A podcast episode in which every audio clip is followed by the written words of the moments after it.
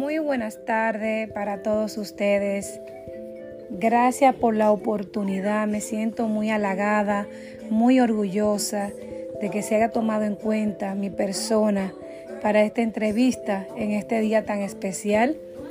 La verdad que cuando el hermano Isidro me llamó, me contactó para hacer esta entrevista, me emocioné muchísimo porque cuando me hablan de Licey, me están hablando de mí, mis orígenes, de, mis de mi esencia.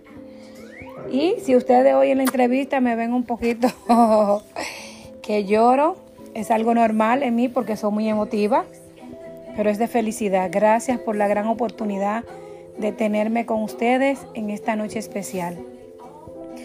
El Día Internacional de la Mujer